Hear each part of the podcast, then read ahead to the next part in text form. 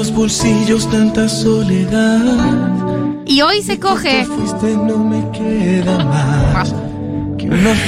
Muy cuidado por la producción. Eh, cuidadísima, cuidadísima por eh, nuestro operador estrella, Dieguito Vallejos.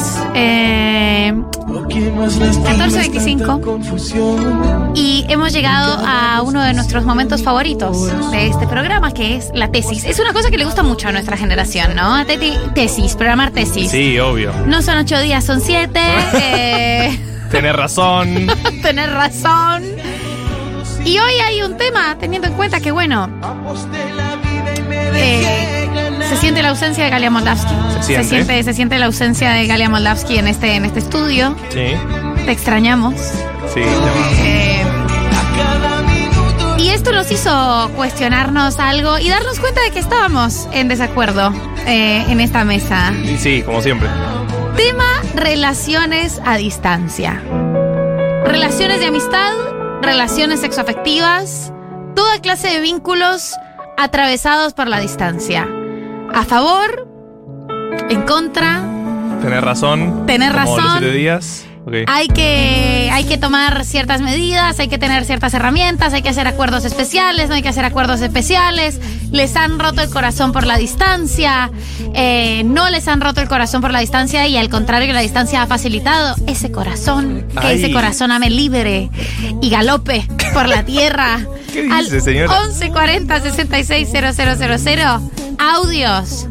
A mí me encantan las historias por audio, pero audio de un minuto. Si van a contar la Tori, un minuto. No, es un montón, un minuto. Un minuto, un minuto máximo. Ah, sí. sí un, un minuto menos, sí máximo. puede ser. Un minuto y Eh, los ponemos en 1.5. Para mí es un tema que nos toca como generación además, porque es ese momento en el que hay mucha gente yéndose afuera, digamos Sí. la verdad, no lo culpo especialmente a este gobierno, para mí es algo también más macro del mundo Del mundo. globalizado, que la gente busca experiencias en otros países, estudiar posgrado, maestrías, hasta irse a laburar a otro lugar. Y bueno, como generación si te pasa que cinco amigos se van en un año, pareja de amigos, no sé qué, bueno, estás atravesado por la gente que se va. Te pasa, además de eso, la gente puede empezar, puede trabajar desde otros lugares, eso también, eh, Claro. y con la pandemia se, se intensificó mucho más, ¿no? Esta idea de, bueno, si finalmente el trabajo es desde mi compu, me puedo mover más. Y también una cosa de, de- de los vínculos, yo creo que en los vínculos sexoafectivos lo que tiene es, bueno, esta sensación de que eh, es un vínculo como muy cuidado o muy hermético de la influencia de lesotres, ¿no? Como de la vida de tus amigos, tu familia, porque la persona no está ahí. Y hay un código que, que- que se genera y que, que para algunas personas esa idea de, de- de compartimentar vínculos facilita mucho eh, algunas relaciones. Yo van con la gente que se enamora a distancia, o sea, lo, lo reentiendo. Y después se encuentra algunas limitaciones, ¿no? Como Sí. varias limitaciones. Em, La geográfica, por la empezar. geográfica, para empezar, también esta cosa del, del cuerpo y de la cotidianidad, o sea, cómo se arma una cotidianidad con esto hablando de relaciones y vínculos sexoafectivos. Quiero que estés acá, como esta cosa más de, de, bueno, hay, hay algo de, de una, de la vida más resolutiva en los vínculos que no se puede tener de esa manera, ¿no? Che, ¿será que me, me- no hay agua en mi casa? ¿Me puedo bañar en tu casa? Como todas estas cosas. eh, y el cumpleaños de no sé quién y, y una, una espontaneidad Mm. eh, que, que no se tiene. Y por supuesto está el tema monogamia, eh, Sí. confianza.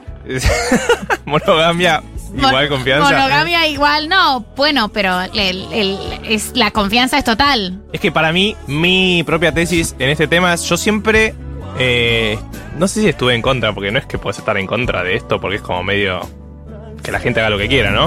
Pero siempre sentí que no hubiera podido nunca tener una relación a distancia. Hasta los últimos años, que bueno, se empezó a demitif- demitificar, ¿no? Esta relación monogámica perfecta y uni- como única opción. Claro. Y digo, bueno, tal vez en todo caso la salida sí puede ser que no sea monogámica. Pero una relación a distancia monogámica parece rarísimo. Es como, no sé, ¿por qué elegirías sufrir tanto todo el tiempo? No sé por qué le quería sufrir. Claro. O sea, yo entiendo que te ames con esa persona, pero bueno, si te amás y tenés que estar un año, dos años, tres años o infinitamente separado, bueno, tal vez la monogamia no sea el mejor plan para ese tipo de relación. También las relaciones a distancia tienen una cosa y es que eh, como la intensidad es tan, tan espaciada, está, está siempre un poco de vacaciones, como que siempre ves a la persona y, y como la vas a ver durante un tiempo acotado, decís, Claro. bueno, no voy a pelear por esto, ¿no? Pa- pa- pasemos por encima de cualquier conflicto porque nos vamos a ver poco tiempo. Peor. Y eso espacia crisis que quizás se habrían tenido antes y relaciones que por ahí, si las hubieras tenido en la misma ciudad que, que, que la otra persona, no habrían durado un mes y duraron un año. Sí, eh, nosotros lo hemos hablado, eh, vos como migrante, yo como teniendo un padre que vive en otro país, las relaciones familiares a distancia también tienen esto que vos estás diciendo de, bueno, nos vemos dos semanas, pero en esas dos semanas Le van a ser, todo. van a ser intensas, o sea, ¡Eh, nos amamos! Me dolió mucho esto que me hiciste cuando tenía cinco años, pero preferiremos Lo- no hablarlo. lo vengo pensando hace un año, así que lo tengo súper laburado, pero te lo voy a decir en un segundo y esto va a pasar. O no va a pasar y va a ser dos semanas de conversación sobre este tema que en realidad no me importa tanto, pero tenemos que hablar. Oh, las relaciones familiares a distancia. Igual yo amo las relaciones familiares a distancia. Con todo respeto y con todo amor, me parece que es la mejor manera en la que vos podés tener una relación con tu familia. Te amo, mami.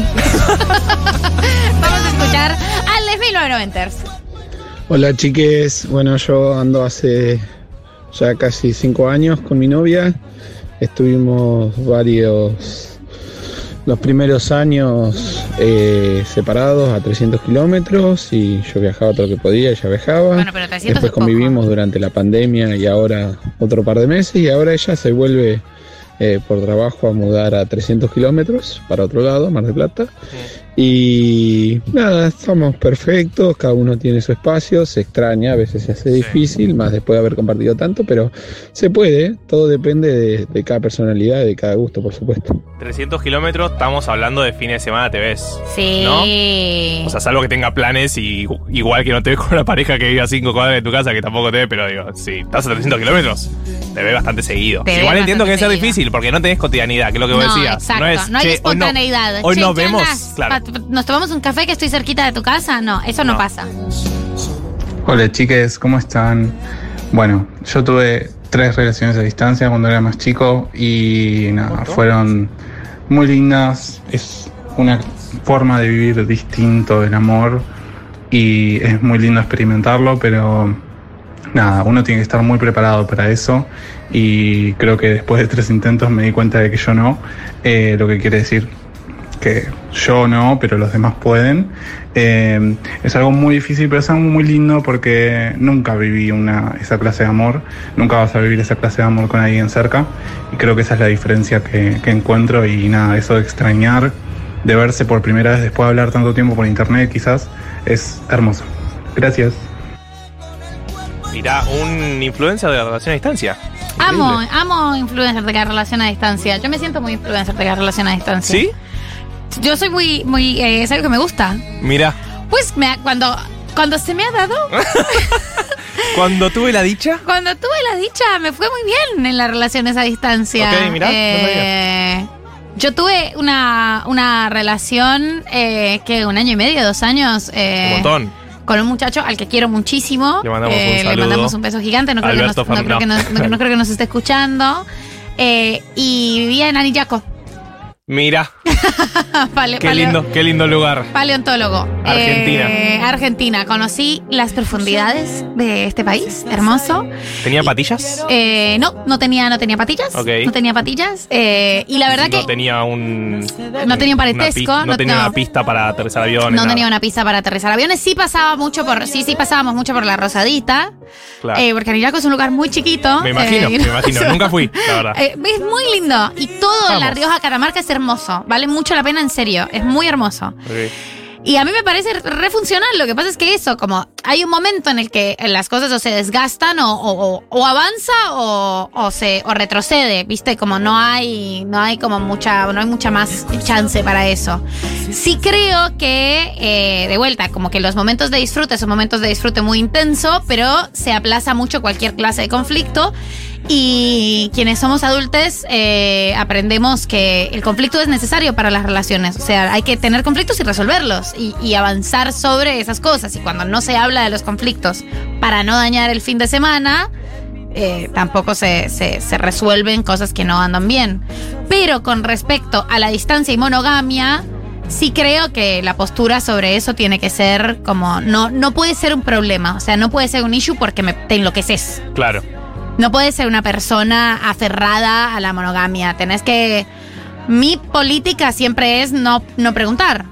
Una monogamia flexible. Sí, como. Laxa y descontracturada. Laxa y descontracturada. Laxa y descontracturada. Eh, para mí hay un punto también con esto de las relaciones a distancias que es la pareja, vos la elegís, al fin y al cabo, ¿no? Como Sí. si te duele la distancia, puedes decir, che, cortemos esta relación, no va más. Ahora, las amistades, la familia, sucede. Entonces tenés que convivir con eso. O sea, si una amiga, una, tu mejor amiga, se va a vivir a la loma del orto, vos no le vas a decir, che, uno quiero dejar de ser tu amiga, no, porque es un vínculo que querés mantener. Pero no le podés decir, che, vení. ¿Por qué? Porque vení, porque yo quiero que vengas. No te vas a ir vos tampoco, ¿entendés? Es como, sucede, sucedió. Y vas a seguir siendo amiga de esa persona. Puede variar, puede mutar la relación, puede. No sé, supongo que claramente muta una amistad si se va a la loma del orto tu amiga. Pero, yo creo que lo que pasa cuando eso sucede con las amistades y es un fenómeno súper bonito, no sé qué piensan eh, les 1990ers, aquí hay un montón, aquí hay un montón de opiniones Sí, sí, hermosas, la, ya vamos a la seguir. cantidad de mensajes. Me destruyen con este tema, estoy tirada con resaca, recién vuelta de un viaje en el que corté con mi compa porque nos costaba muchísimo la distancia, dos mil kilómetros. Mi amor, te Te mandamos un besito. Con el tema de amistad, eh, se pone a prueba y también sucede, como, como pasa con, con- con amistades muy de toda la vida, con amistades súper profundas, que es, no tenés ninguna cotidianidad y no estás hablando de, eh, de, de, de cuestiones como más coyunturales, pero ves a la persona y se comparte un código, Sí. como un lenguaje mucho más profundo. ¿Sabes qué puedes ir después de un año casi de ni hablar, che, caigo de a ni tu hablar, casa? caigo a tu casa y, y hay como una, una comprensión hermosa y también puedes llamar a esa persona en una crisis y, y como que todas estas... Sí, que re. hay un lenguaje que esa persona va a compartir con vos al margen de tu cotidianidad. Y eso es muy, muy bello de, de la capacidad de la amistad, ¿no? De la flexibilidad que tiene la amistad. Y también hay que reconocer que no todas las amistades tienen eso. Hay amistades que son súper coyunturales. Y hay amistades que no resisten el paso del tiempo. Y eso no está mal. No, y hay gente que no le gusta chatear también. Bueno, Galia Molavsky. Bueno, le mandamos un Para saludo. no ir más lejos. ¿Cómo, cómo, cómo estás? Bien. Bueno, eh, pero mi familia también pasó mi hermano que vive en Estados Unidos. Le mando un saludo. Debe Claro. estar escuchando esto. No, mentira. Eh, claro, con mi hermana tenemos como somos tres. Es como, bueno, hubo momentos en los que era complicado mantener un vínculo. Porque si a uno de los hermanos no le copa chatear, es como, bueno, ya está. Medio que no hablas. No, ¿Se no, no, no, no, no, ya está. Eh, no hay Sí, nada que hacer. Es complicado porque. oh, ¿Y cómo hacemos? Skype.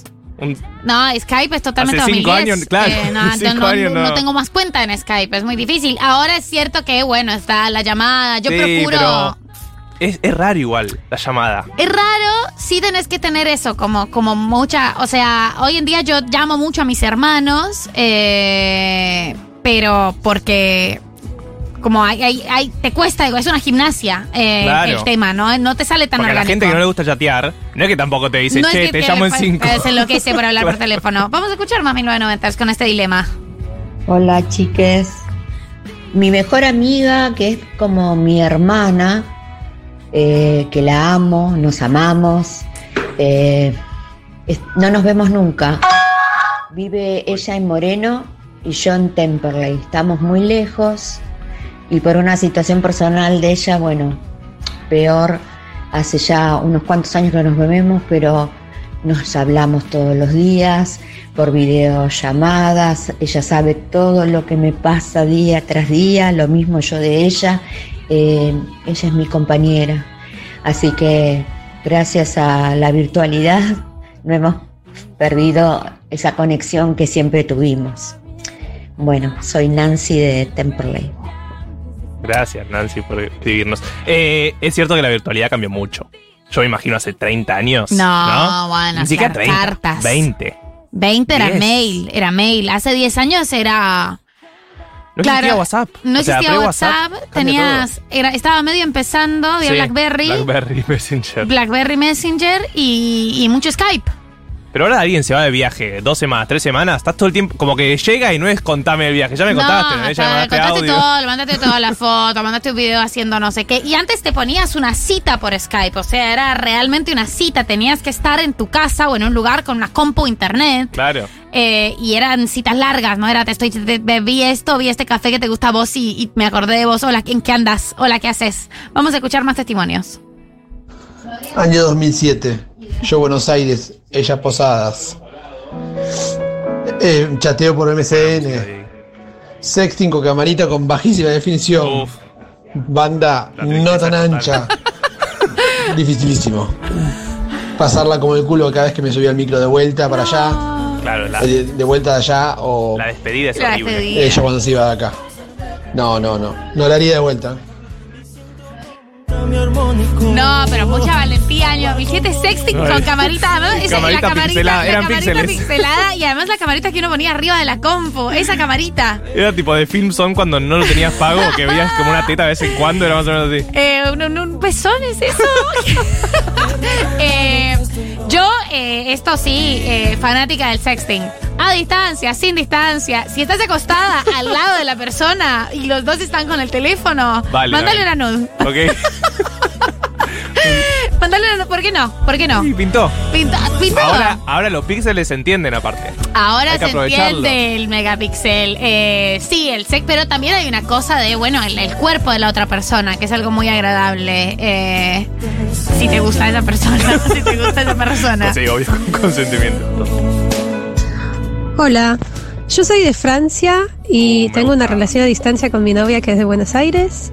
Eh, viví cuatro años en Argentina y la conocí cuando me estaba por volver a vivir a París. Y hace nueve meses que estamos juntas a distancia. Nos vimos una vez en Río, en Brasil, en abril. Y ahora estamos juntas por tres semanas en Buenos Aires. Y nos acompañamos un montón en la cotidianidad y charlamos casi todos los días y nos llevamos bien y nos amamos mucho. No. Para mí depende de qué tipo de relación. Una relación donde yo vivo en Capital y mi novio vive en Mar del Plata, se repuede. Si no, si vive en Europa, ya está. Corten, chicos. Corten, Sí, chicos. sí, sí, sí. Recomendación. Hola, 1990, ¿cómo están? Acá Seba de Almagro. Eh, mi mejor amigo se fue a vivir a España en pandemia. Yo cuando vengo, vivo hace 10 años en Capital y él fue una de las primeras personas que me acogió en su amistad y como no tengo mucho vínculo con mi familia, eh, pasó a ser el hermano. Y fue durísimo venir de dos años de pandemia y justo eh, que se haya ido. Pero bueno, por suerte nos hablamos todos los días y nada, compartimos un montón y lo siento re cerca, pero nada, me pusieron triste, pero triste bien. Ah, un beso grande, les quiero mucho. Triste bien, sí, hay que Triste triste. bien, me encanta. No, eh, hay algo muy positivo que hay que decirlo también, que es que, llegado el caso en el que indice con, con esta economía puedes ahorrar, tenés un lugarcito, donde sea del mundo, ¿no? Total, Totalmente. Porque si tenés mucha confianza, te caigo. O sea, te toco Eh, timbre, ni te aviso. Tema relaciones, vínculos sexoafectivos a distancia. Eh, hay un elefante en la habitación. A ver. Uno de los varios elefantes en la habitación. Primero que Galia Moldavsky acaba de manifestarse diciendo que estoy en contra. que ella está en contra. Porque a Galia Moldavsky le encanta estar en contra de lo que Obvio. yo estoy a favor, por supuesto, a Obvio. priori.